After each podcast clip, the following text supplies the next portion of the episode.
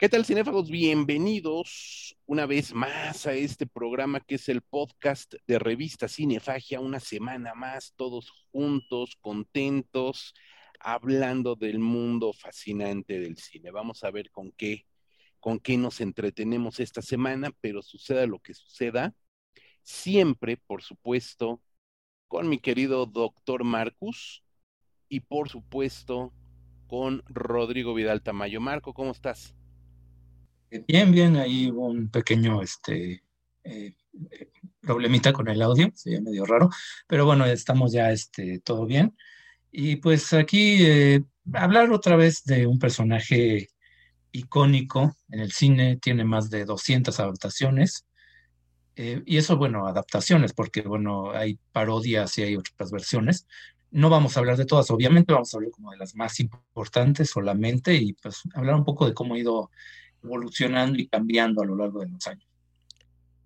Así es, un personaje icónico, mi querido Rodrigo Vidal, que este año su versión cinematográfica más conocida o más clásica cumple 90 años. Pues un personaje longevo y con justa razón, dado que en la misma ficción donde surge, pues era casi casi inmortal y pues su efigie literaria no, no, no podía ser menor. La verdad es que, digo, nos estamos adelantando a Halloween porque vamos a hablar de un tema propio de aquellas fechas, pero a final de cuentas, pues es un personaje que se puede disfrutar a lo largo de todo el año. Así es, es un personaje pues que ya, como bien lo comenta Marco, tiene centurias acompañándonos y en el cine pues ya va para su primer siglo, que no es poca cosa. Estamos hablando, nos estamos refiriendo a Drácula, ni más ni menos. El Drácula cinematográfico, evidentemente, a propósito les decíamos de que este año cumple 90 años de que aquel Drácula, llamemos el primer Drácula oficial, que toma a la novela de Bram Stoker, que toma también a una obra de teatro que se estaba montando en el Broadway de la época, lleva al personaje a la pantalla por primera vez con su nombre, ya comentaremos por qué, y que ha trascendido de muchas y muy diferentes maneras. Drácula, hay que decirlo, en el cine, este Drácula de 1931, dirigido por Todd Browning, no fue el primer Drácula. Eh, sabemos del Nosferatu, de aquel primer Nosferatu perteneciente a la escuela del expresionismo alemán, de ese periodo maravilloso del pre-cine de terror, por llamarlo de alguna manera, y que eh, Murnau llevó muy bien a la pantalla, pero con una serie de problemas legales que le impidieron utilizar el nombre de Drácula y citar a la obra de Bram Stoker como tal, mi querido Marco. Por eso, Nosferatu no es el primer Drácula oficial de la historia, aunque la historia misma, pues el texto, el guion, sin lugar a dudas es Drácula. Eh, sí, es, una versión eh, no oficial eh, y que la, de hecho la viuda de Bram Stoker enteró de la existencia de la película, eh, no cuando los productores, bueno, el productor Alvin Grau eh, la contactó para autorización para la película ni nada, se enteró de que existía porque ya la estaban exhibiendo en Londres, en algún eh, cineclub por ahí. esto llevó a una demanda, este, pues obviamente no tenían derecho de producir una película, que sí le cambiaron los nombres a los personajes, es el conde Orlok, todos los personajes tienen los nombres cambiados. Y de hecho la apariencia también del, vampiro vive en, la novela y de hecho en todas las versiones cinematográficas que vinieron después. Eh, pero pues eso no le sirvió de mucho, ¿no? Eh, cambiarle los nombres de todos modos no ocultaba el hecho que era una adaptación de la novela, no tenía autorización. Eh, hubo un juicio donde se les ordenó destruir todas las copias y afortunadamente no fue así porque había copias por ahí distribuidas en otros países y es así como eh, sobrevive hasta, hasta nuestros días, ¿no? Esta versión eh, que se aleja bastante de la novela, como agarra nada más lo básico, eh, los elementos más básicos, los elementos más algunos puntos de la trama, deja de lado muchos personajes, deja de lado muchas cosas relacionadas con el personaje, pero sí es una obra muy importante del expresionismo alemán. Y aparte es una obra que se toma en serio el asunto del vampirismo, pues, y eso tiene mucho que ver con que Alvin Grau, el productor que acabo de mencionar, eh, está muy, muy interesado en el ocultismo, entonces de alguna manera eh, se lo tomaba en serio, como que sí se la creía, y eso se nota en la película, ¿no? Así es, es una versión, en una época donde no había un cine de terror consolidado como tal, eh, sí era extraño que agarraran ese tipo de temas sobrenaturales y lo hicieran con toda la, toda la seriedad de vida y con todos los recursos que se deberían de poner en la película, y aparte con un director como Murnau, que eh, muy versátil porque tiene películas dramáticas y eh, ya estaba como, era un director ya muy consolidado eh, y, y, que se aparta mucho de lo que es lo que conocemos, digamos, como el Drácula arquetípico, pero te indica hacia dónde se pudo haber ido, a dónde se pudo haber ido ese personaje, ¿no? Este, cómo de alguna manera todas las adaptaciones le cambian algo, le añaden algo, y siempre acaba siendo versiones que tienen algo que ver con la novela original, pero que no son totalmente eh, adaptaciones fieles a la pantalla.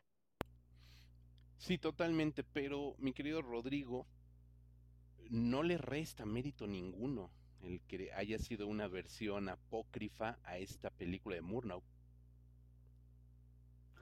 No, al contrario, creo que eso le permitió cierta libertad al director. Eh, hay que recordar también que es en las películas donde mucho de la mitología de Drácula entra al imaginario colectivo. Entonces también, por, ejemplo, visualmente el Nosferatu de, de, Murno es la verdad, es mucho más terrorífico. Creo que no exagero decir que es el Drácula más terrorífico de todos los que eh, hemos visto en el cine. No es este caballero seductor, eh, vestido de conde con frac, muy, muy elegante es un ser humano que se le nota que ha vivido durante siglos, se nota este desgaste que la naturaleza le, ha hecho, se nota la maldición del vampiro. La verdad es que, y, tiene unas escenas que todavía hoy en día uno las ve y, no puede evitar que se le dicen los pelos de la nuca, eh, con todo y que ya la película, pues, ya que tiene, ya, ya cumplió los 100 años, ¿no? Esa, esa, esa versión, sí, esa sí ya tiene el siglo, y la verdad es que sí es una película muy, muy poderosa, eh, en todos los aspectos. Eh, obviamente el que sea muda, que sea en blanco y negro, pues aporta mucho a la atmósfera que genera, pero sí, ese, el hecho de que no haya sido una adaptación oficial, creo que le benefició más que eh, minarla, y la verdad se convierte en una película muy, muy terrorífica y que sí es de esas películas obligadas para todos los fanáticos del cine de terror y para todos los fanáticos de los vampiros. Sí, totalmente. Tiene 99 años. Es muy probable que el próximo año hagamos un programa especial solo de Nosferatu, porque bien lo vale. Eh, habrá ahorita, en este momento, quien nos esté escuchando dirá: hay otro Drácula anterior al de Bela Lugosi. Sí y no. Tenemos esta versión húngara, una película húngara, eh, recientemente no tanto, pues, digamos que era por ahí un lustro que empezó a hacer mucho ruido, llamada originalmente Drácula Jalala, como quiera que se pronuncie, lo siento, no sé decirlo, que más o menos se traduce como Drácula's Death, la muerte de Drácula, donde se pone en escena el personaje del conde Drácula, sin embargo es una película sí de terror, sí de misterio, donde una, la película ya se puede ver, donde la, la, protagonista es una mujer en un manicomio donde un personaje, un interno al parecer, dice ser el conde Drácula. Y a partir de eso, bueno, la mujer entra en pánicos, pesadillas, etcétera, etcétera, etcétera. No tiene absolutamente nada que ver con la novela de Bram Stoker.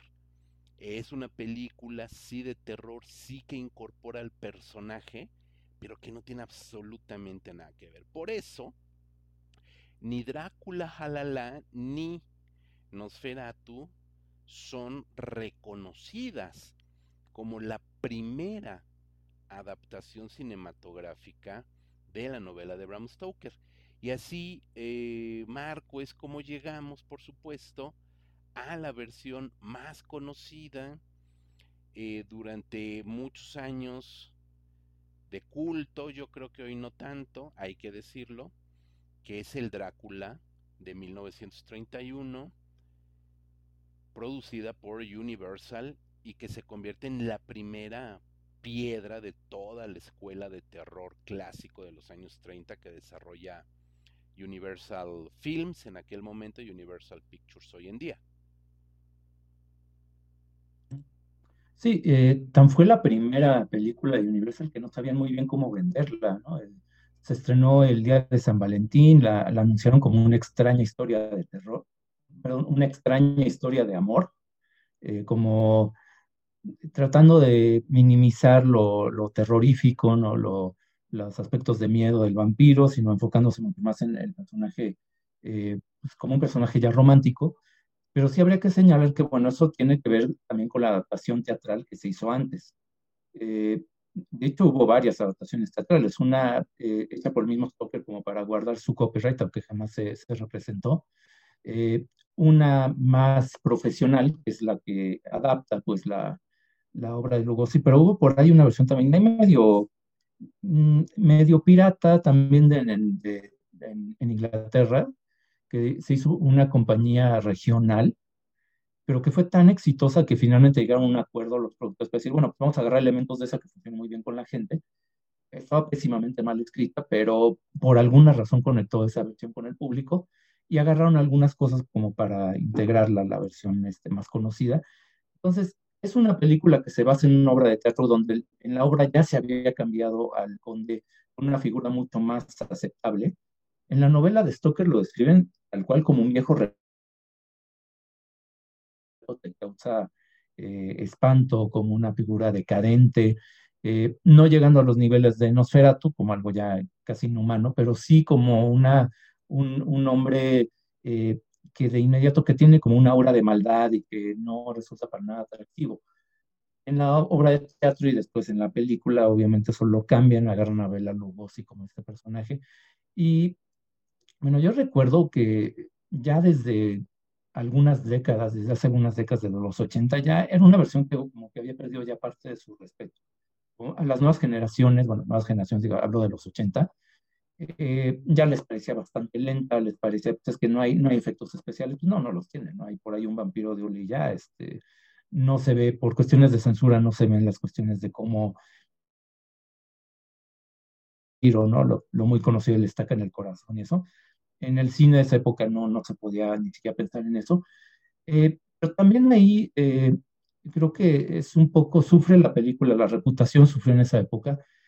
Primero porque ya era demasiado conocida, ya era este, eh, se había perdido el impacto que tuvo en ese primer momento, ese primer contacto del público de cine, de una historia de vampiros en la pantalla.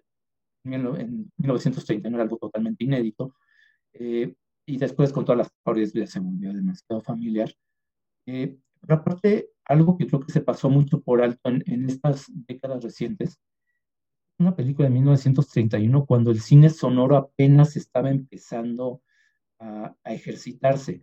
Eh, muchísimas películas de ese año, si uno, si uno se pone a ver, este, digamos, un poco en orden cronológico, cine mudo, a repasar, digamos, las grandes películas, incluso las no tan grandes, se encuentra uno pues, con un cine que ya tenía todo un vocabulario visual muy bien desarrollado, este, eh, donde ya dominaba muy bien los directores todos los elementos, incluyendo color y cómo combinarlo con la música, porque siempre había música, aunque este, dependiera a veces de una orquesta y a veces de un pianito nada más, pero había también efectos sonoros, era algo ya muy desarrollado. Entonces, cuando llega el cine sonoro, de repente los directores que estaban muy acostumbrados a eso no saben muy bien cómo manejarlo. Las películas de ese año en particular, casi todas las películas hechas en Hollywood y en otros países, donde de repente llega el cine sonoro, eh, son películas, suelen ser muy estáticas, muchas están basadas en obras de teatro, eh, y eso hace que sí, eh, si de por sí el cine clásico es un poco lento para el gusto actual o incluso el gusto ya de unos 20, 30 años para acá, y ya se siente lenta las películas en blanco y negro, ahora eso hay que añadirle que es una película basada en una obra de teatro donde no hay, no pasa gran cosa, no hay mucha acción, casi todo está sugerido, Eh, y, bueno, tampoco es que todas las películas de ese año fueran tan estáticas, ¿no? ahí está el Frankenstein, también de 1931, que también está basado en una obra de teatro, pero el, el director tenía mucha más habilidad, bien fue él, para abrir la historia y para darle más variedad, ¿no? Todd Browning, que era un director ya muy formado en el cine eh, silente, como que le costó más trabajo. Entonces, tiene esos elementos eh, a favor y en contra. A favor, por ejemplo, la actuación de Bela Lugosi, por algo se convirtió en el referente, este, bueno, y le costó a él pues no poder salirse jamás del papel, ¿no? Este, el acento tampoco le ayudaba. Eh, eso de familiarizar este, al público con unos elementos de folclore que pues la verdad eran desconocidos, más que a nivel masivo, ¿no? Este, los que leían la novela ya conocen más bien, pero a nivel masivo las películas son los que lo dan a conocer. Todo esto del eh, no reflejarse en los espejos, el ajo, etcétera. Eh, pero que por otra parte pues, sí tiene esos puntos en contra, ¿no? Es en blanco y negro, que a muchos ya como que les da flojera. Es una película que sí es estática, no hay mucha acción, los, los este, actores se paran y hablan básicamente. Eh, y a pesar de todo, pues sigue teniendo cierta fuerza, ¿no? Si uno la ve entendiendo esas limitaciones, eh, si te concentras más en las actuaciones, por ejemplo, te puedes dar cuenta, bueno, ¿por qué fue tan popular? Eh, tampoco es que sea, digamos, una película insuperable. De repente, eso de poner la etiqueta de clásico a todas las películas puede afectar. Y digamos que de esas, este, esa primera serie de Universal, eh, Drácula, Frankenstein, la momia, el hombre lobo, eh, Drácula y la momia son como las más, este, las más estáticas, las, las películas menos dinámicas, las que a nivel visual incluso son como más planas. Eh, y ya después, bueno, vendrían películas este, después ya mucho más elaboradas, con mejores especiales, ¿no? Pero eh, sí hay que darle ese reconocimiento al Drácula de 31, a pesar de sus defectos, de haber sido de la pionera y de tener algo, todavía tiene por ahí algo que hace que valga la pena repasarla, si uno entiende que pues no vas a ver este, una película de terror como estamos acostumbrados, ¿no? Así, sí, sí, mi querido Rodrigo, el azote del cine. ¿Qué nos puedes decir del, ese Drácula del 31? Seguro lo vas a destrozar.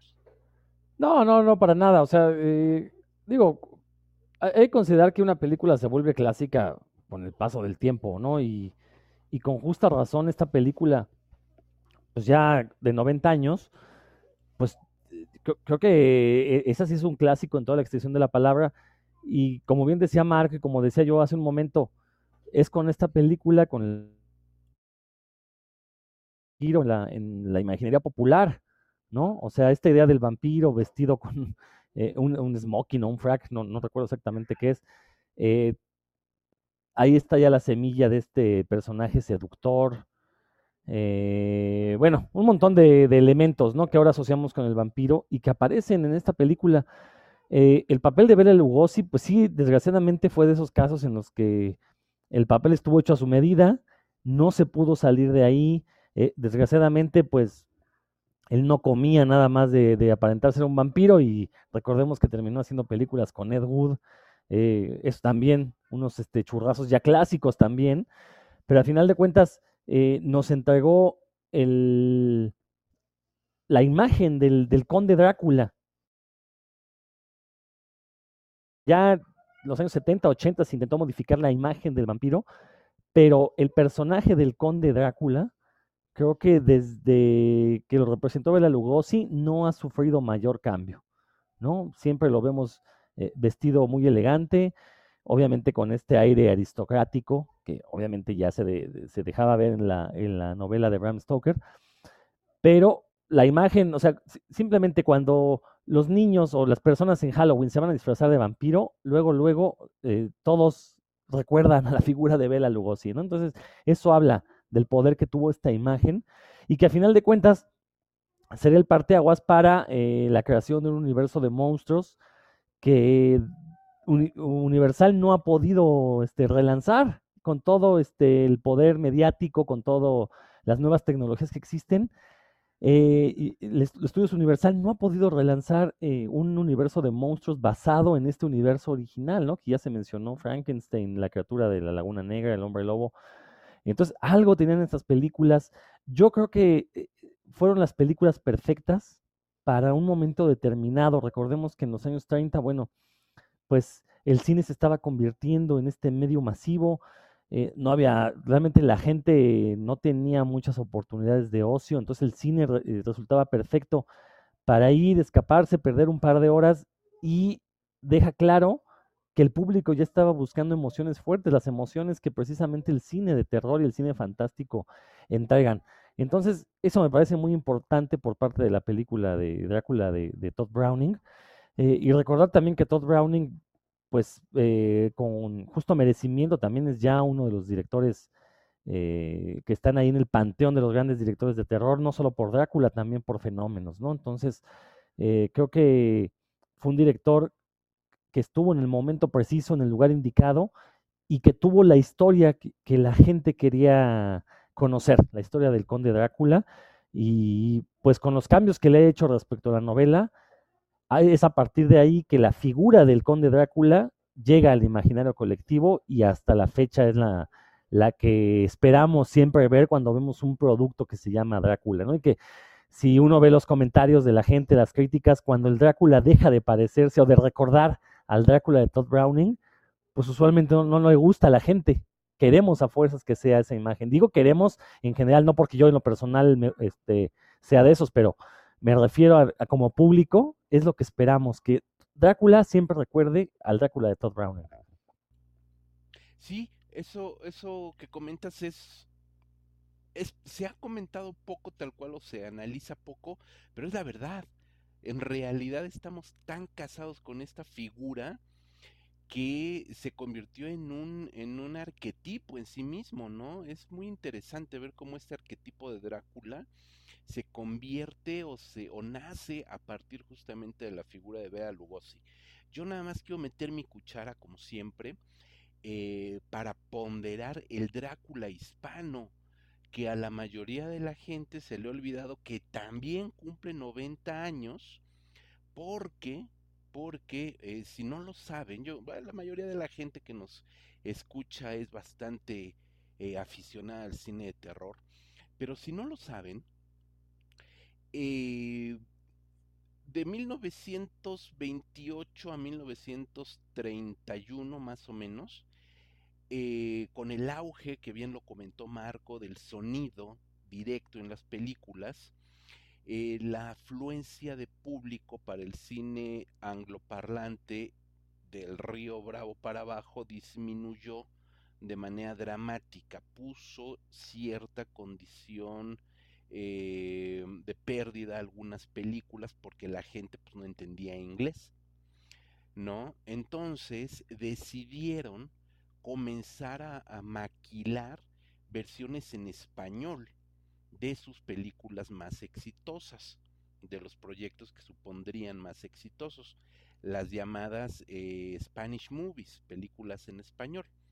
Una de esas películas fue justamente Drácula, y se filmaba por las noches, cuando el crew encabezado por Browning y por Bela Lugosi abandonaban el set, entraba todo un nuevo crew comandado por George Melford, un cineasta estadounidense, pero con todo un grupo de técnicos y actores y actrices de origen hispano. La película es protagonizada por Carlos Villarías, cordobés, español, como el conde Drácula, y Lupita Tobar, la mexicanísima Lupita Tobar, originaria de Oaxaca, en el papel de eh, Eva, que era el similar de Mina Harker, ¿no? Entonces, a partir de eso, se crea una película que por muchos años estuvo perdida, no vamos a hablar de más, en los años 90 se encuentra una copia en la Cinemateca de Cuba, se restaura la película y se exhibe por primera vez esta copia restaurada en el Festival de Sitges eh, en el año, si mal no recuerdo, 91 más o menos. Y a partir de entonces nace un nuevo culto a esta película, el Drácula hispano, y grandes conocedores, historiadores, críticos, etcétera, analistas del cine, eh, concuerdan en que es superior, cinematográficamente hablando, a la versión de Todd Browning. Yo los invito a que las vean. El Blu-ray del Drácula de Universal trae la versión del Drácula hispano completa. Vienen las dos películas en el Blu-ray. Entonces se pueden ver de manera muy, muy fácil.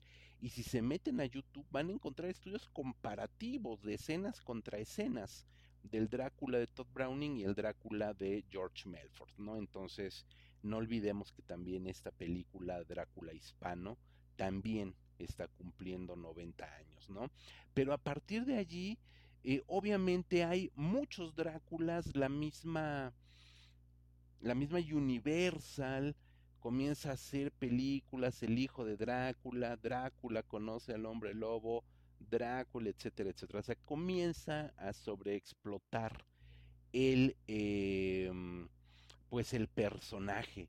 Y yo creo, salvo su mejor apreciación, camaradas, que solamente después del Drácula eh, de Todd Browning con Bela Lugosi, el siguiente gran Drácula pues es el Drácula de Hammer Films, el Drácula del 58 dirigida por Terence Fisher, protagonizada ni más ni menos que por eh, Peter Cushing como Van Helsing y Christopher Lee como el vampiro Drácula, ¿no? Y es una película que también, así como el Drácula del 31 sienta bases para el horror de la época de oro de los años 30, esta película, junto con La maldición de Frankenstein, sí, pero esta película del horror de Drácula, como se llama, pues sienta las bases de todo lo que vamos a conocer como el gótico británico de Hammer Films, una película que trasciende de la misma manera que lo hizo el Drácula del 31.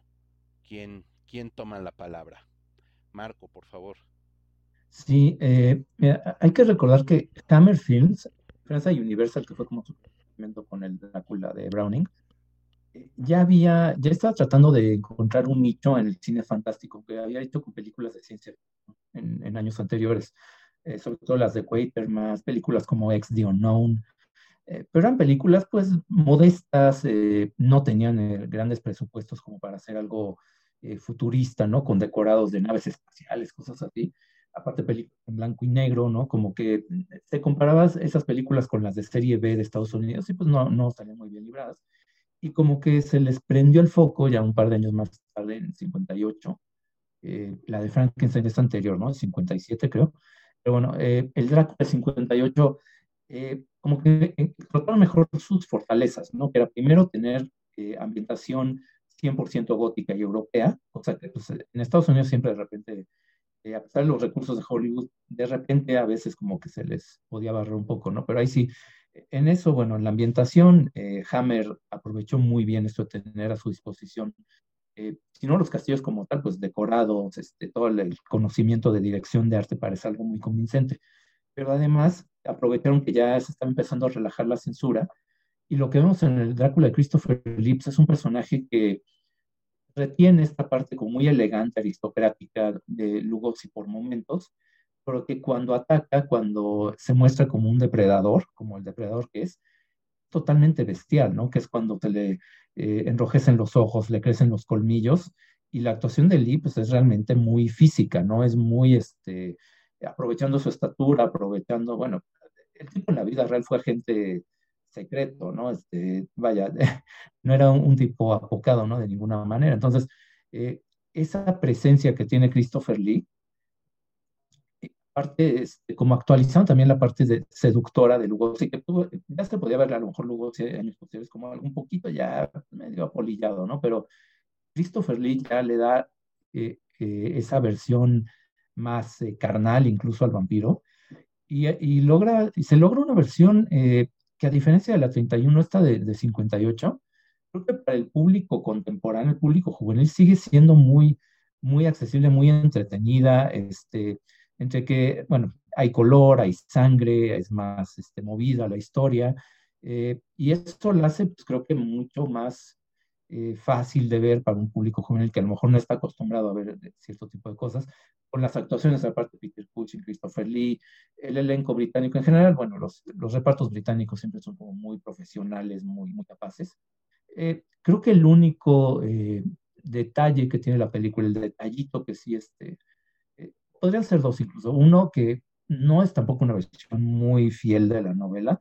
Le cambian nombres a los personajes, suprimen cosas, le, meten bastante tijera, pero además es que se pasa toda la película diciéndote lo aterrador y amenazante que es Drácula, y en la confrontación final con Van Helsing resulta que se lo echan muy fácil, ¿no? Entonces, ese detallito creo que es lo único que sí le quita fuerza, ¿no? Si fuera más, si se prolongara más esa última pelea entre los dos enemigos, creo que sí se, hablaríamos de un clásico totalmente redondo. Yo, si, si, y eso te sorprende la primera vez que ves la película, ya después cuando sabes que así termina y que eh, como que se corta muy rápido y la vuelves a ver, ya como que la aprecias mejor, pero bueno, los que no la hayan visto nada más preparados para eso, ¿no? Que de repente te, venden un vampiro todopoderoso y al final pues no, no es tanto, ¿no? Pero sí, es, es de las versiones de, de, las versiones definitivas del personaje y, y, que se sigue viendo con mucho gusto esa película. Rodrigo, ¿qué acotas?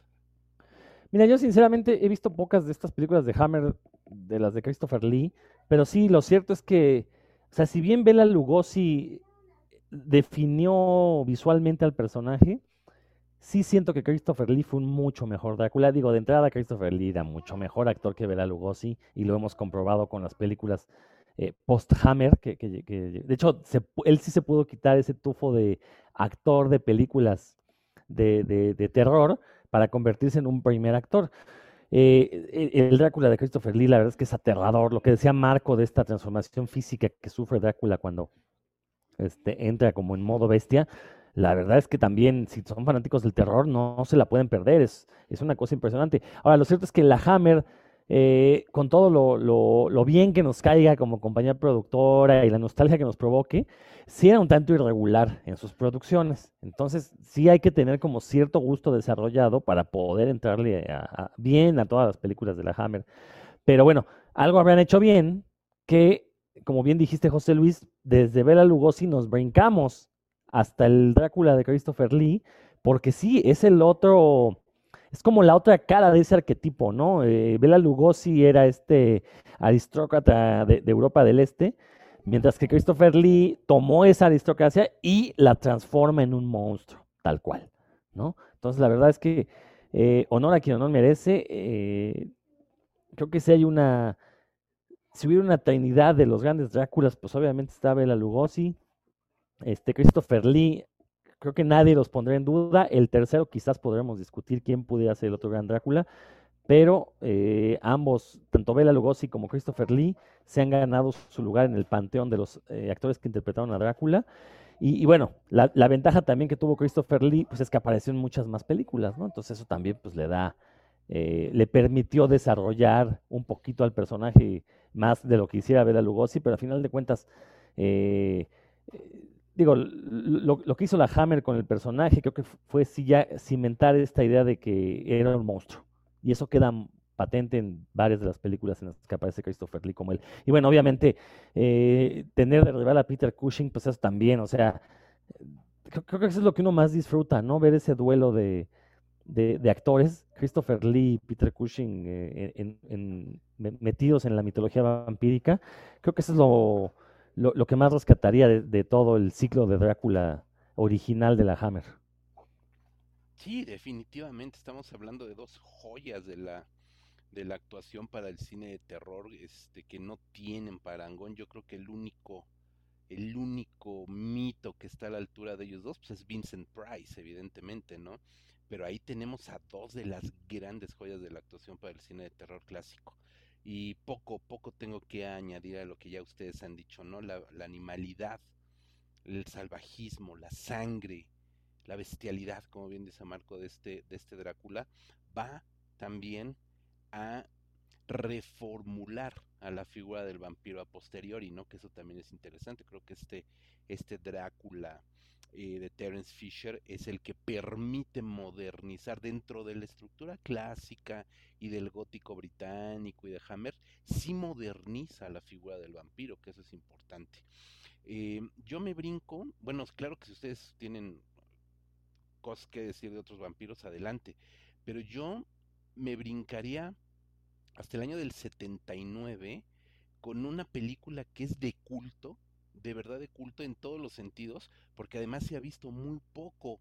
Hay muy poca gente que de verdad recuerda el Drácula, así se llama Drácula, de 1979, dirigida por John Badham, el famosísimo Drácula de John Badham, así es casi casi el apellido de la, de la película, donde el origen es muy similar al del 31, porque justo en, en, el, no sé si en Broadway o U of Broadway, la cosa es que en aquellos barrios estaba eh, la, la, puesta en escena de una versión teatral de Drácula protagonizada por Frank Langella, ni más ni menos, un actor asasasazo en aquel momento muy joven, eh, con una experiencia brutal en teatro, uno de los grandes actores del teatro estadounidense, con muy poco trabajo en cine, y aquí y, que llega la fama de la obra y de su actuación a oídos de Universal lo suficientemente grata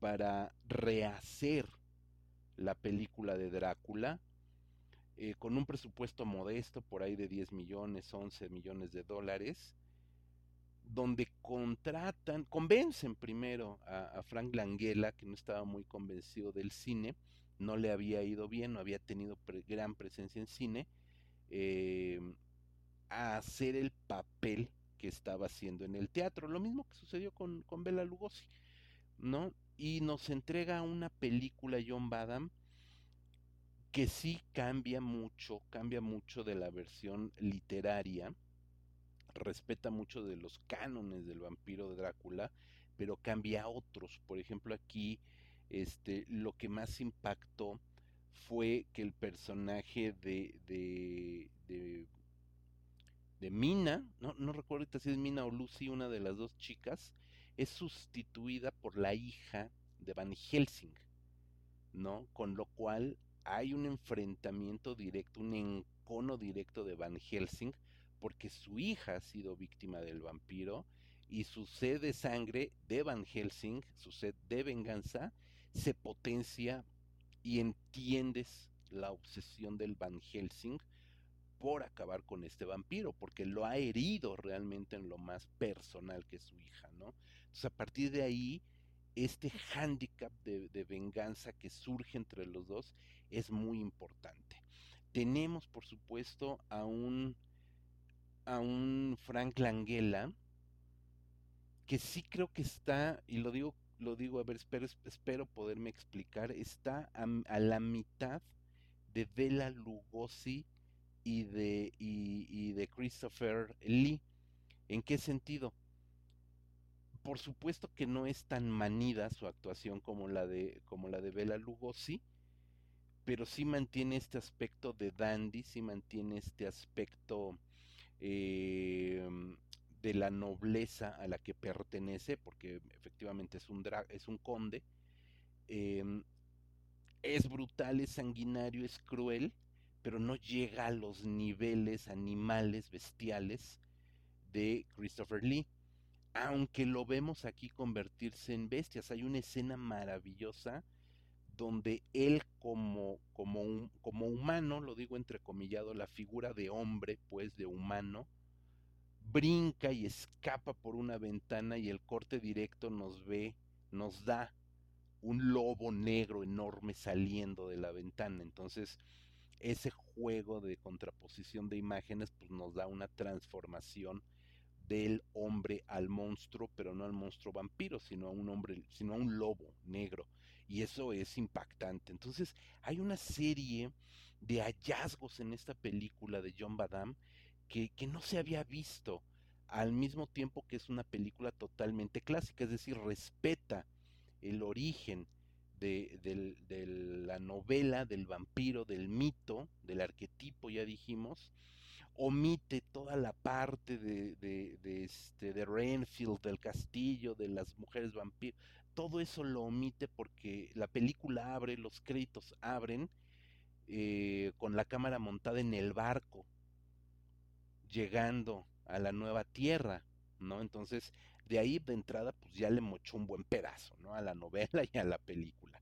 Este, y a partir de ahí se establece toda esta relación aristocrática, seductora, de, hay un baile también muy seductor por allí de parte de este, de este caballero, de este dandy, de este nuevo dandy que es el Drácula de Frank Langella, y es una película que de verdad es una pena que no se conozca tan bien. Le toca un año, o le tocan años difíciles. Es una película del 79. Es una película que compitió directamente con películas como Alien, que compitió directamente con películas como Halloween, la primer Halloween. Es una película que compitió directamente con el remake de La invasión de los ladrones de cuerpos de Philip Kaufman, una gran película. Es decir, el terror en la pantalla estadounidense del momento ya era otro.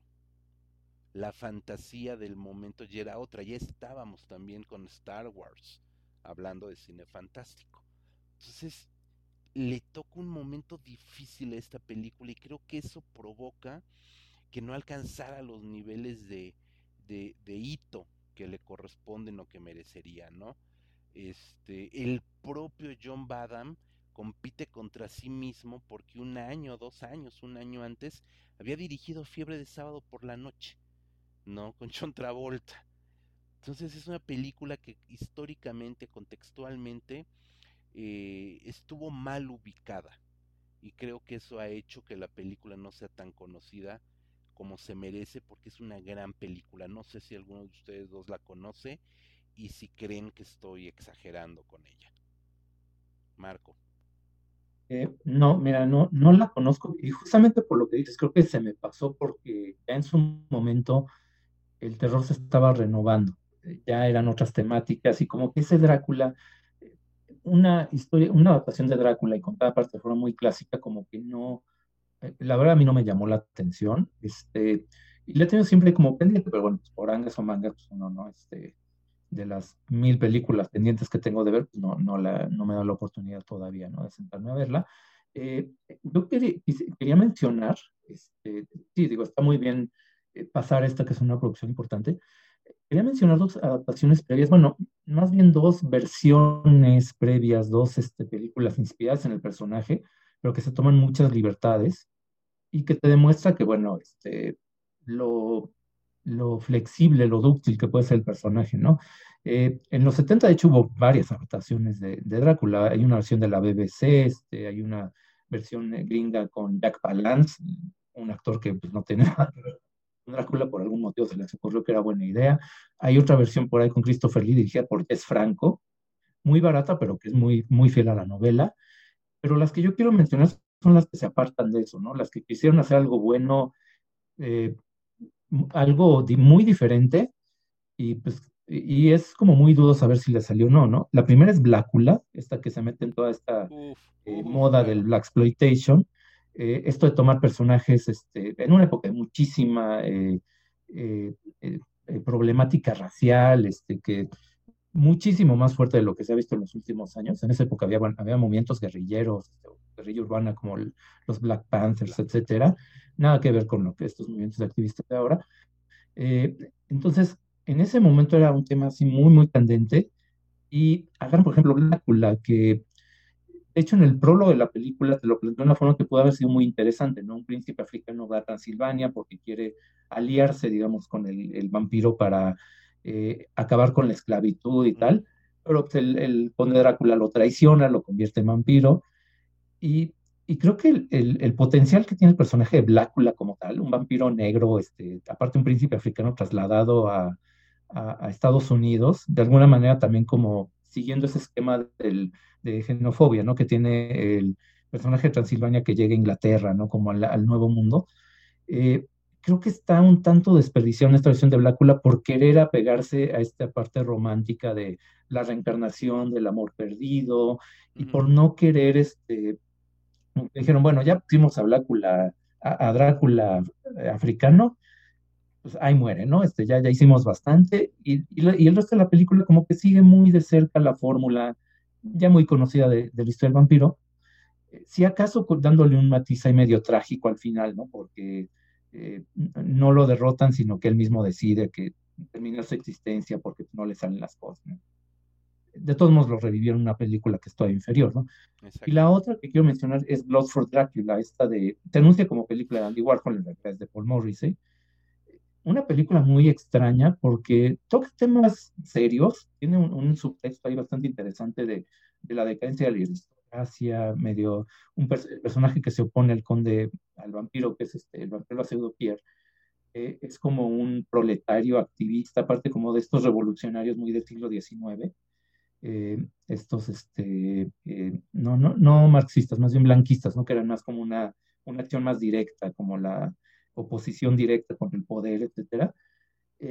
y, tiene ese subtexto político, pero al mismo tiempo pues, tiene un montón de desnudos y tiene este, chorros de sangre, y acaba siendo una cosa que tiene tintes políticos, pero es muy campa al mismo tiempo, es muy medio grotesca, ¿no? Entonces, es otra versión muy curiosa, nada que ver realmente con la novela ni con estos Dráculas clásicos, pero que de alguna manera te habla, bueno, de cómo el personaje había permeado en la cultura popular, ¿no? Son esas dos versiones.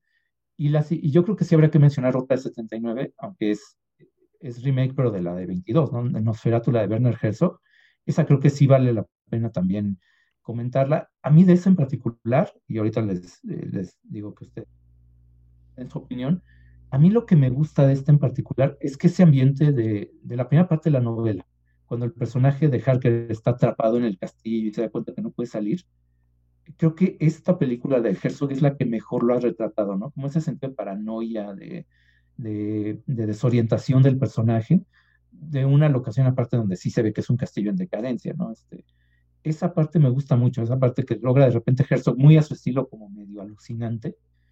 Eh, bueno, ya después, pues es obviamente un homenaje muy clásico a la de, a la ¿no? Pero eh, creo que también tiene, sí hay que mencionar también ese remake de Nosferatu, eh, con que se aparta del personaje clásico de Drácula.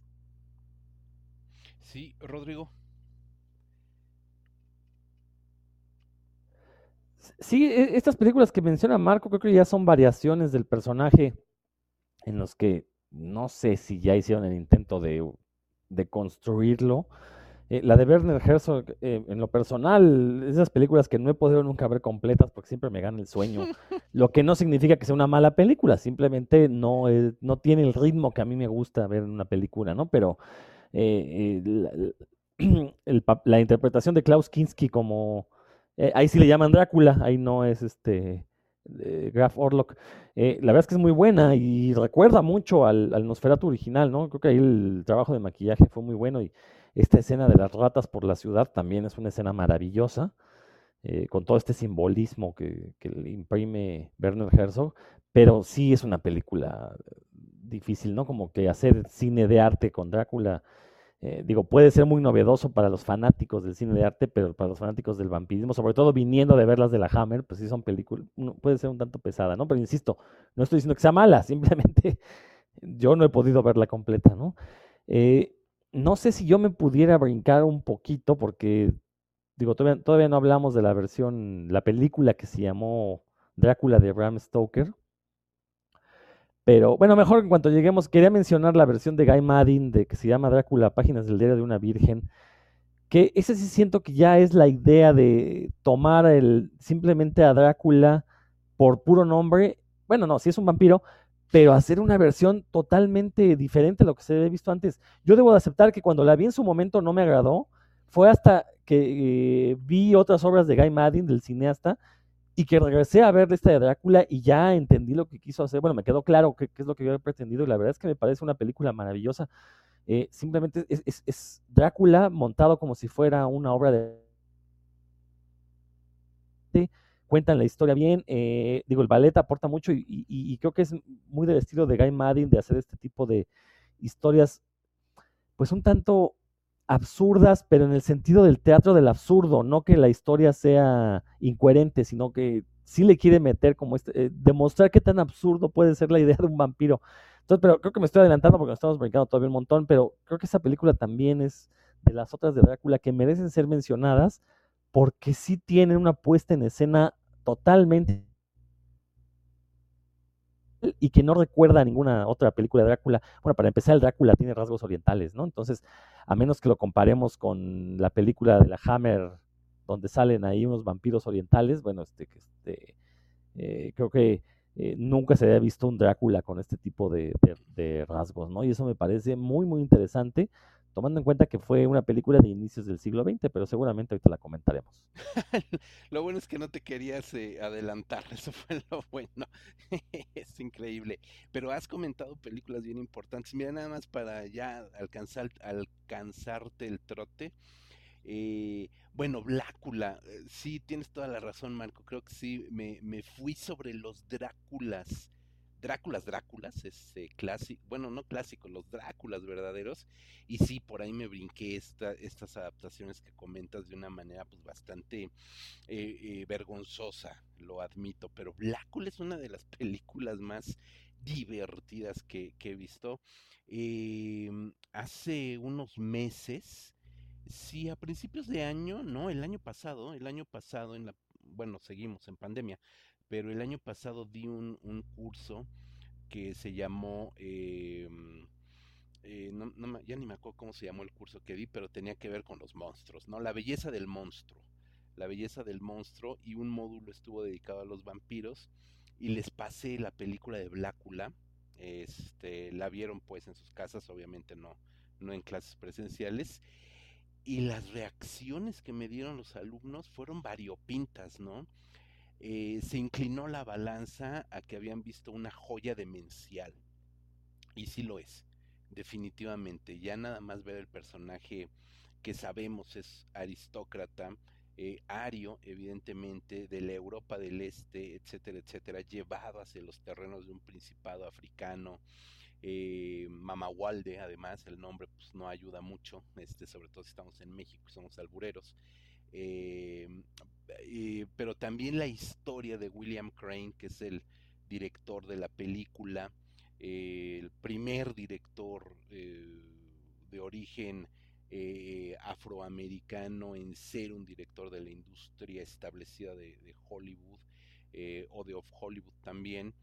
William Marshall, que es el actor, uno de los iconos del Black Exploitation, de todas estas películas de explotación negra, perdón, pero pues así es, eh, sí es una joya. El Nosferatu, pues nada más el, el dato curioso que México tiene presencia en el Nosferatu de Herzog, porque el prólogo, no el prólogo, toda la secuencia de créditos y parte del prólogo está filmado en Guanajuato. Lo que vemos ahí son las momias de Guanajuato, ¿no? Que está súper interesante saber que que, por ahí nuestras queridísimas momias aparecen en una película de Werner Herzog. Y bueno, Klaus Kinski, Klaus Kinski que eh, sí creo que genéticamente es heredero de, Max Schreck, aquel original Orlov, eh, Orlok, perdón, conde Orlok, no Orlov, Orlok. Este, y bueno, aquí Kinski, pues por ahí dijiste, Rodrigo, que fue un gran trabajo de maquillaje. Yo creo que nomás lo raparon y ya, tampoco estaba, estaba igual y era igual de feo, ¿no? Entonces también le, les quedó muy bien. Es una gran película, gran película. Este, de Jack Palance, pues, pues Jack Palance, ¿no? No me, no me, no me causa mayor, este, mayor extrañeza. Creo, no estoy seguro, Marco, creo que fue un telefilme, de hecho, creo que fue para televisión, no estoy seguro. Este, pues, pues Rodrigo, échate ya este Drácula de Bram Stoker, ya estamos en los años 90, los años 80 trajeron un chorro de películas de vampiros maravillosas, este, La hora del vampiro y un montón de películas que, que valen mucho la pena en el territorio vampírico, este, por supuesto The Lost Boys, por supuesto Near Dark, o sea, un chorro de películas de vampiros pero vamos a ceñirnos a los Dráculas. Entonces yo creo que vale la pena que nos vayamos hasta el 94 con Bram Stoker's Drácula, Rosco. Mira, te voy a ser sincero. Oye, bueno, antes de llegar a ese Drácula, estamos olvidando la figura de eh, el vampiro, la película mexicana, que a final de cuentas, pues es una versión de Drácula en, en, nuestra serranía. Eh, a lo mejor no vale la pena clavarse tanto en ella, ya hemos hablado de ella en otros podcasts, pero pues fue el intento por traer al conde Drácula a tierras mexicanas. y que a final de cuentas redituó al punto que ahorita pues es una de las películas más respetadas en cuanto a vampirismo, ¿no? Basta mencionar que en la saga de novelas de Kim Newman, eh, de la, sangre del varón rojo y estas, estas como pastiches que hace sobre todo los vampiros que aparecen en la cultura popular, aparece la figura del vampiro de la película mexicana, ¿no? Entonces, eh, creo que también sería importante mencionarlo de una u otra forma, porque nuestro cine también representó al conde Drácula, ¿no? Entonces, nada más. ya digo, ya, ya hemos hablado de ella en otros aspectos. Aplaudo tu apunte. Este, y bueno, respecto a la versión de Francis Ford Coppola, voy a ser sincero, la vi en su momento, era yo muy chamaco. Eh, lo que sí puedo, no la he vuelto a ver sinceramente porque no me quedó buen sabor de boca después de que la vi. Eh, en aquellos años yo no tenía idea de que existía el adjetivo pretencioso y eso me pareció la película. O sea, salí del cine y yo, a ver, ¿por qué no tenemos un Drácula como los que ya había visto de, de, Christopher Lee, cosas así. Entiendo, entiendo que intentó ser una adaptación mucho más fiel de la novela, eh, pero bueno, mis gustos creo que se van más por el lado del monstruo, por el lado de la sangre en cuanto a la figura del vampiro. Eh, eh, recuerdo ahí que la figura de, perdón, recuerden el nombre del actor de John Wick, se me fue, mi memoria está fallando. No, pues es el mismísimo Keanu Reeves. Keanu Reeves, este, yo recuerdo que cuando lo veía actuar de, joven, a él, no, no yo, porque yo estaba más niño que él, eh, no me parecía un actor que fuera así eh, muy competente. De hecho, sigo pensando que Keanu Reeves es un actor muy limitado. El problema es que se ha vuelto demasiado simpático, ¿no? Entonces, ya con pura simpatía nos gana el papel que haga actualmente. Pero cuando era joven no era, no era tanto. Entonces, no sé, este, la verdad es que la película no fue muy de mi agrado y no he querido volverla a ver simplemente por una cuestión de, pues creo que tengo mejores cosas que ver, cosas que se apeguen más a mis gustos. Y en ese caso, pues mejor les cedo la palabra a ustedes para que la desmenucen. Pues vas, Marco, de una vez.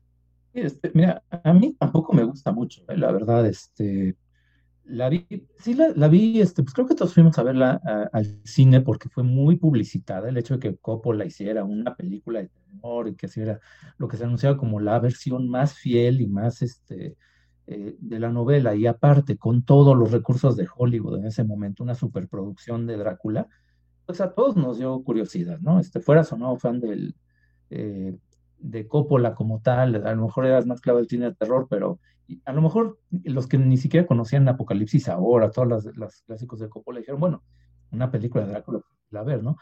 Eh, igual yo, la, la impresión que, me dejó de esa, eh, la vez que la vi, sí fue es que eh, como que el vestuario y toda la escenografía se comía todo lo demás. Este, obviamente quisieron renovar, innovar, no, no, más bien hacer algo distinto, algo que distinguiera la película de todas las versiones anteriores, no, no usar la, la capa y el, el vestuario clásico de Drácula, sino variarlo, hacer algo distinto, hacer algo propio.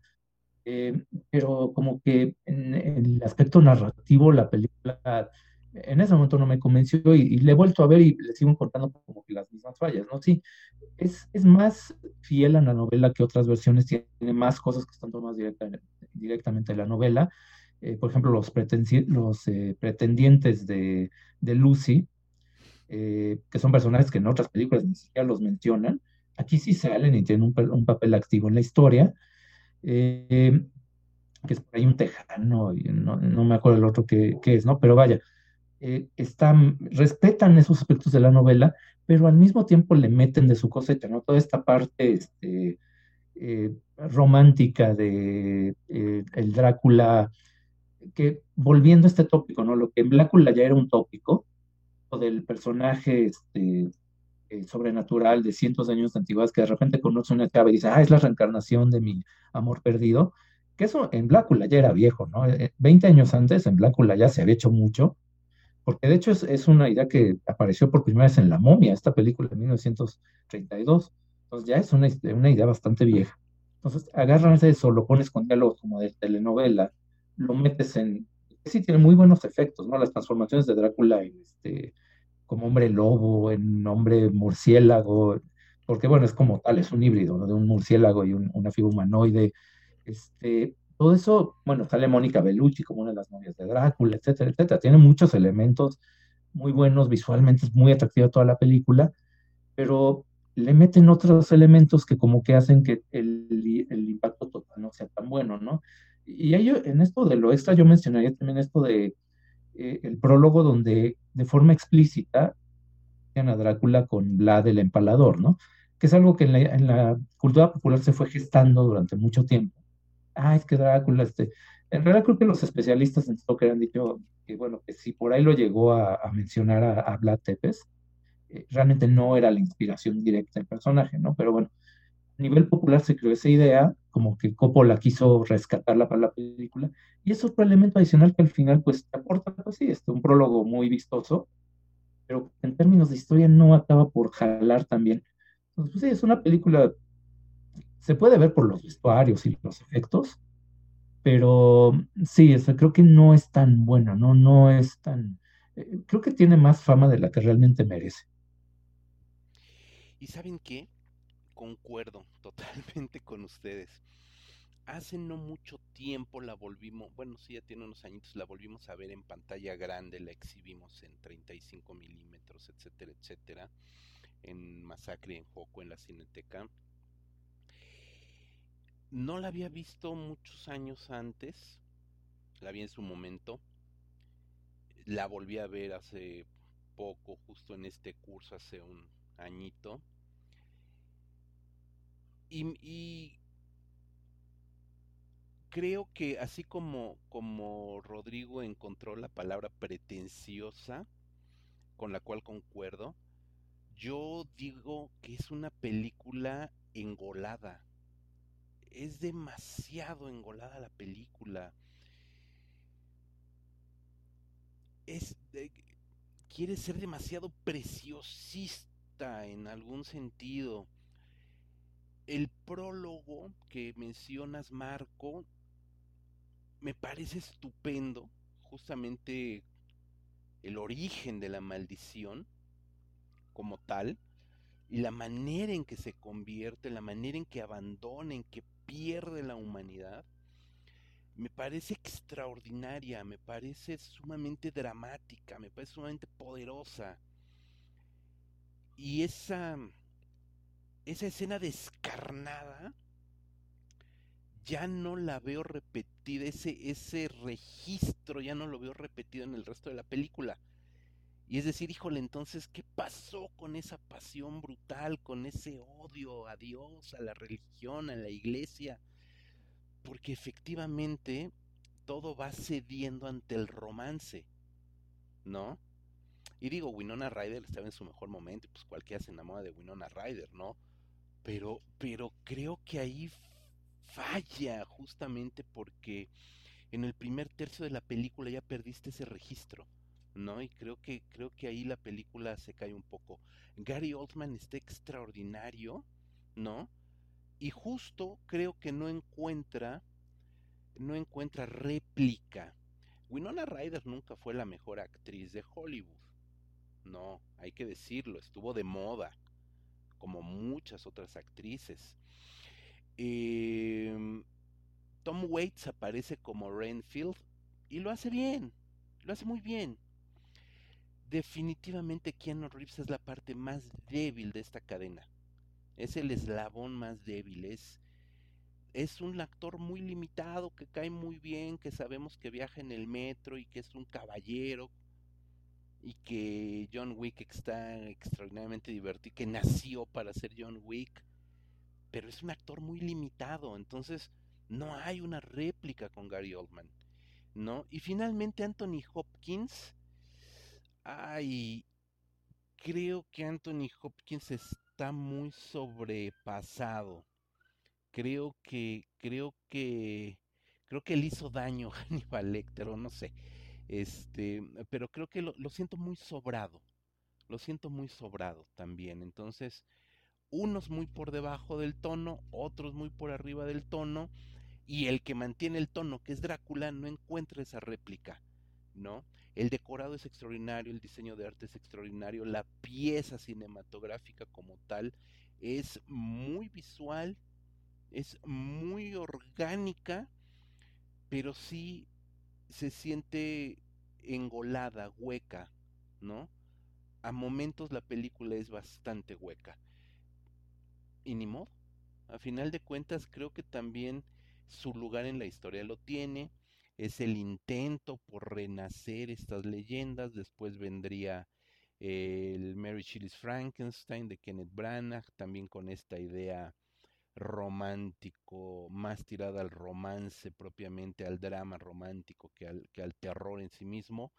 Drácula no da miedo, este Drácula de, de Ford Coppola no da miedo, creo que eso también se pierde un poco, este, y pues nada, nada, creo que, creo que es una película que ahí está, que ahí seguirá, que es un clásico, sí, que le fue muy bien en taquilla, pues también, y ya, ¿no?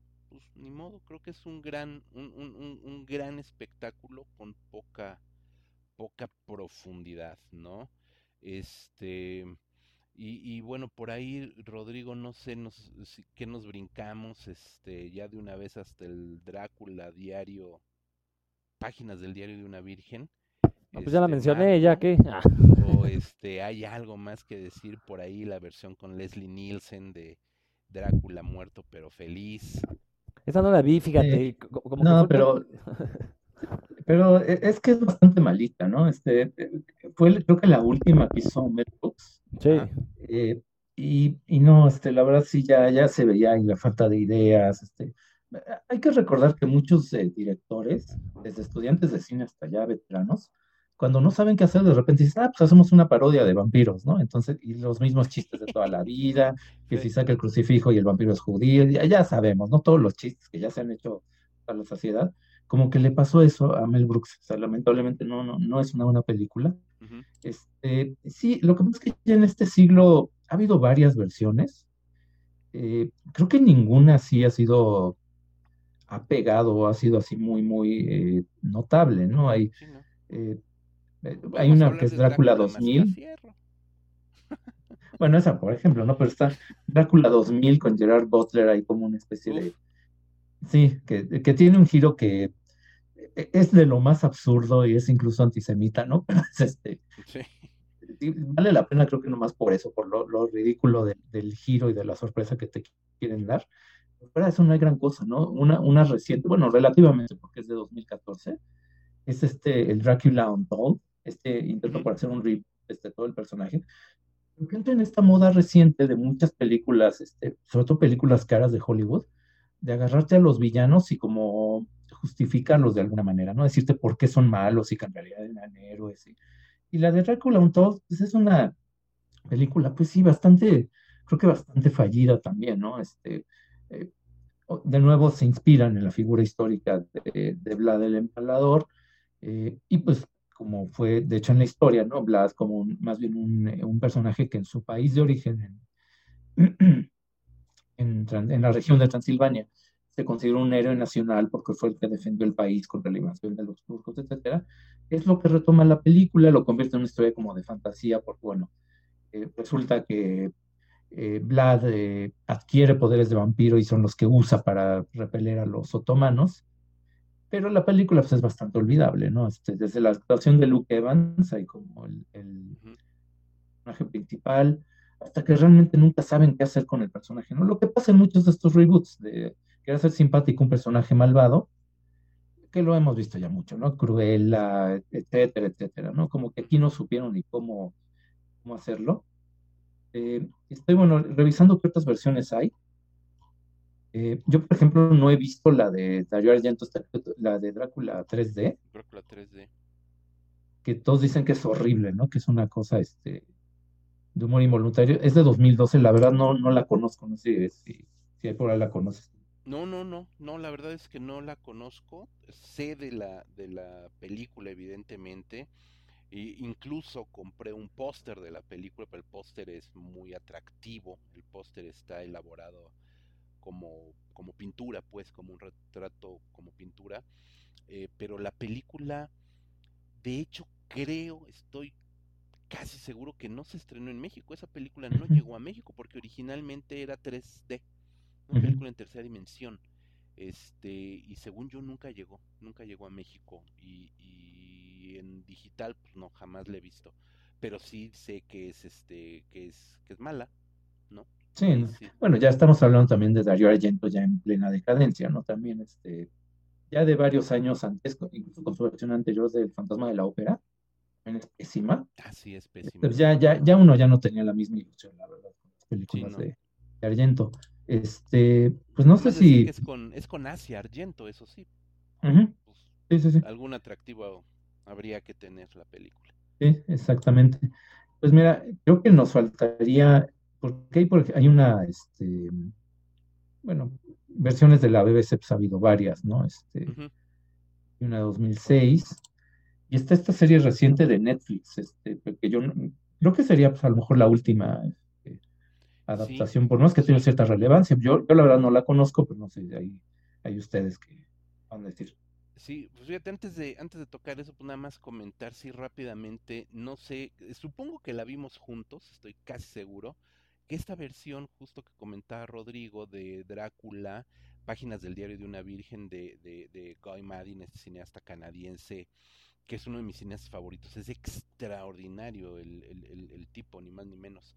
Este es una puesta en cámara del ballet de, de Winnipeg. Este, Goy Madin es de Win, él es originario de Winnipeg eh, y el ballet, el Royal Ballet de Winnipeg monta eh, Drácula y lo que hace Goy Madin es filmar esa pieza de ballet.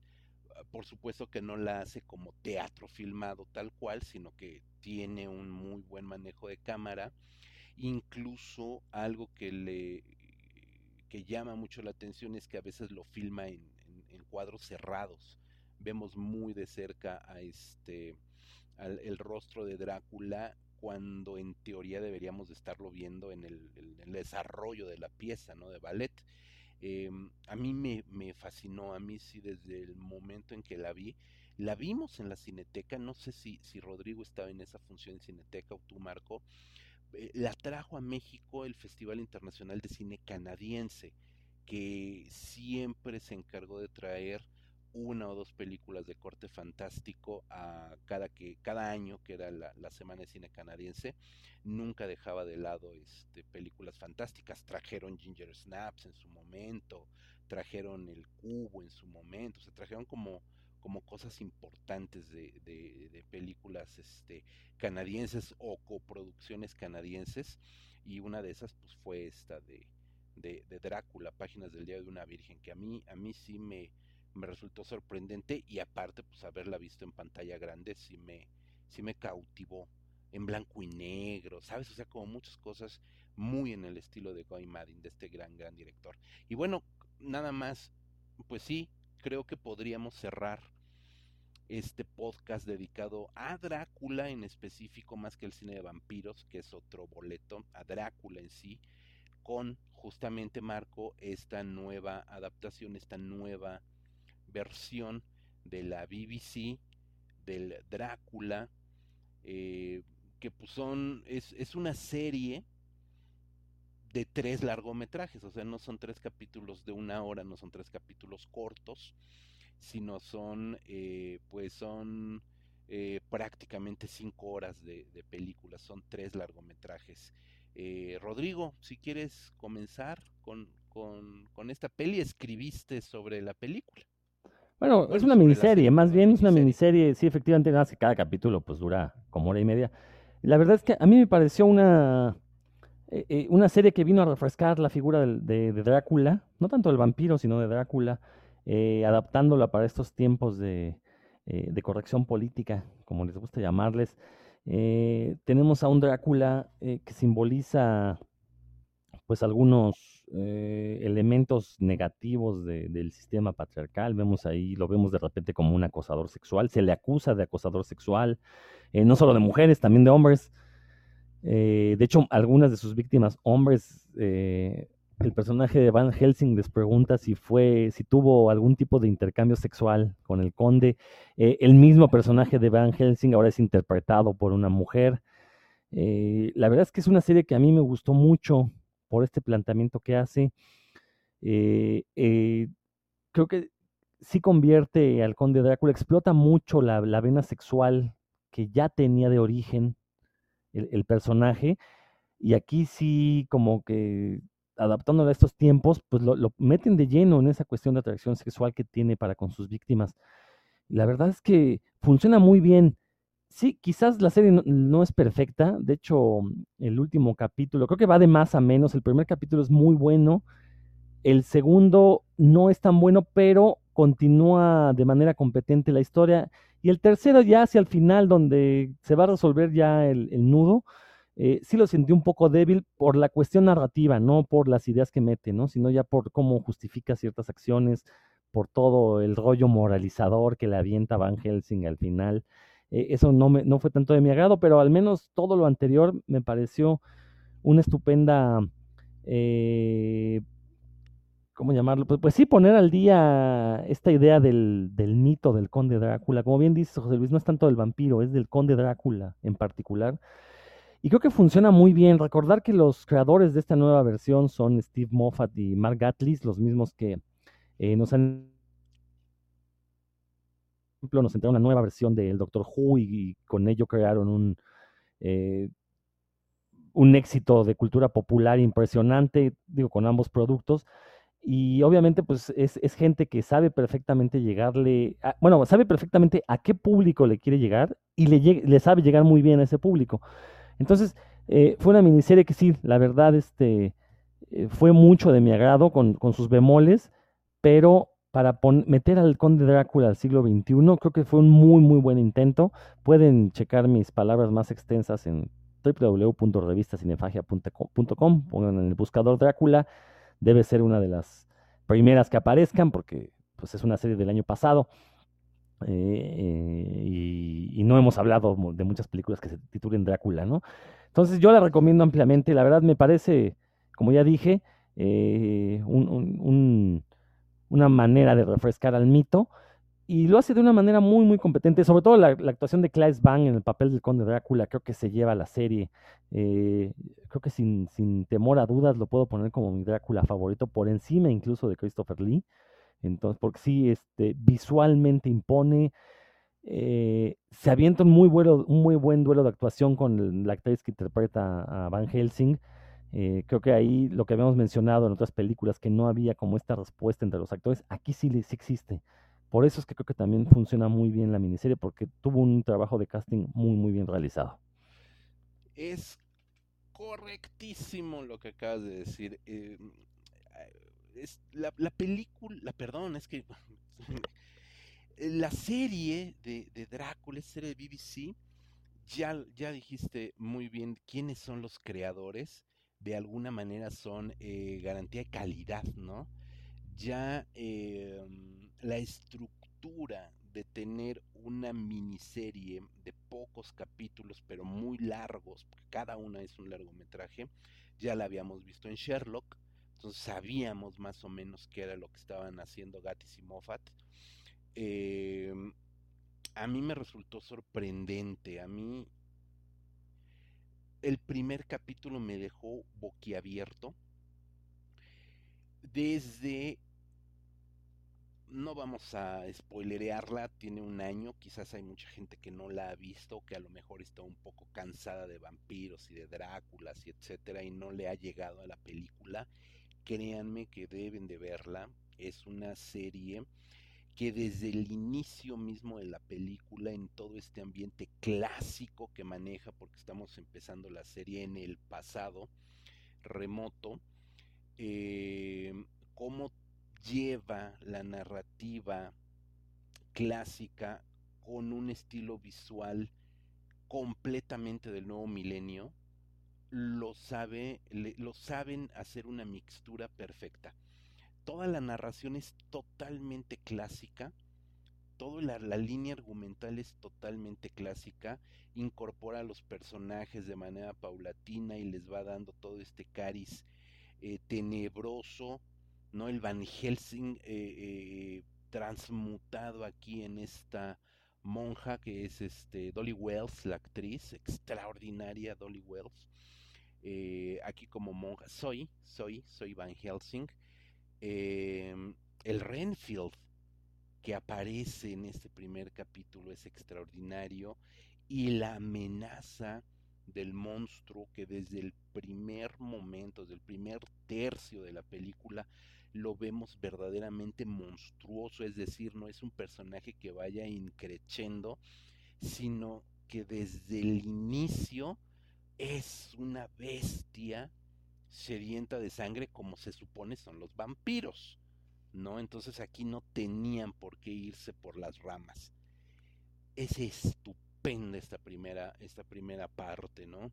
La segunda nos lleva a lo que omitió el Drácula 79, lo que omitió John Batham, que es toda la parte del barco, ¿no?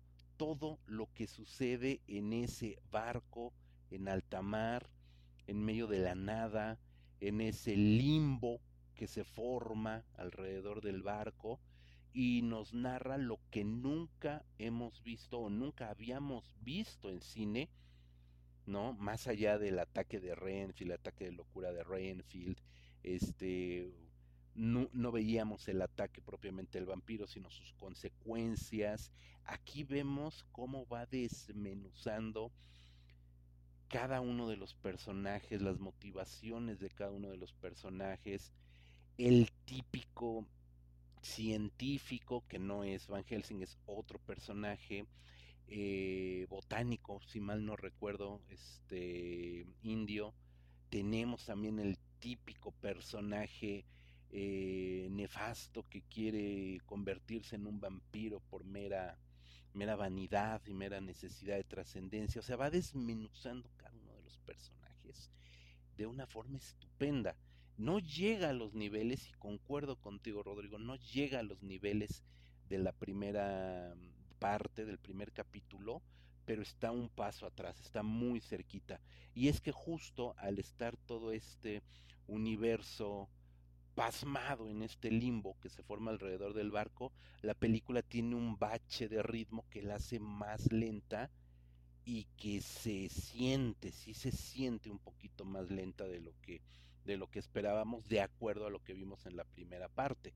Creo que ese sería el único pecado de este eh, segundo episodio. Y el tercero, te soy sincero, Rodrigo, el, tercero lo vi dos veces. No me, no sé, al principio no estamos spoilereando, pero ver al conde Drácula whatsappear, este, no me, no me convenció mucho, ¿no? Ahí creo que lo traen, por supuesto, al nuevo siglo eh, lo modernizan por completo, moderniza también a Zoe Van Helsing, eh, que es la misma, es la misma actriz quien interpreta, eh, pero modernizan al personaje. me costó trabajo la primera vez, la segunda vez que lo vi me pareció igualmente buena, igualmente estupenda la manera en que van cayendo los personajes, el enfrentamiento final entre esta descendiente de Soy Van Helsing con el Drácula y cómo derrota de alguna manera a Drácula, por llamarlo de, esa manera en este enfrentamiento, cómo derrota al vampiro me pareció sublime. Creo que la el último tercio de, ahora sí que el último tercio del último tercio de la serie, el último tercio del capítulo 3, me pareció sublime sublime de verdad.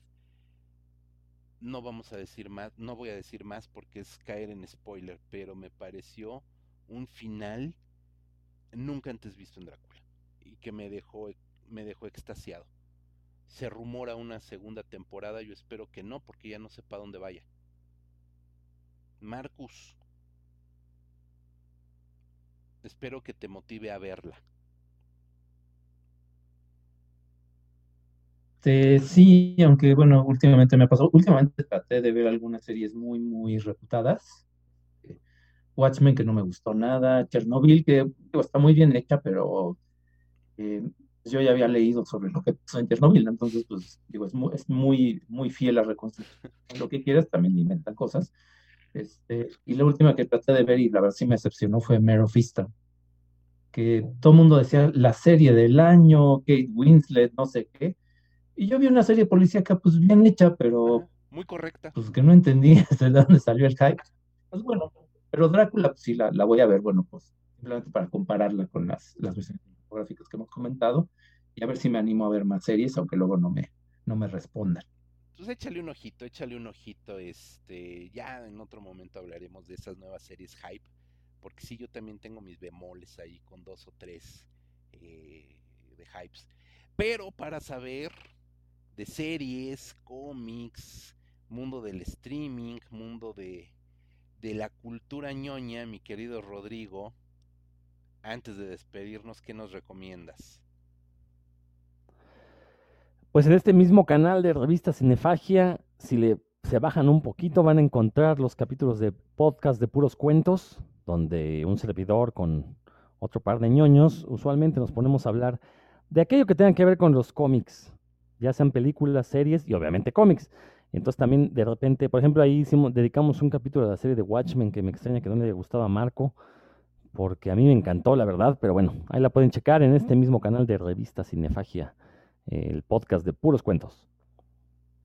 Ahí está, este, y aparte, mi querido Rodrigo, estás de estreno, bueno, ya no es tu estreno, ya tienes un par de semanas, eh, en Radio IPN. Sí, ahí los lunes a las 8 de la noche pueden sintonizar a través del 95.7 de FM. Aquí en la Ciudad de México, claro, es una, somos una estación local. El programa Nerdología, donde eh, pues todo lo que, si conocen puros cuentos, es un programa ya un poquito más estructurado, con más secciones para desmenuzar esos temas que tanto nos gustan a los nerds. Eh, también lo pueden escuchar en línea a través de www.radio.ipn.mx.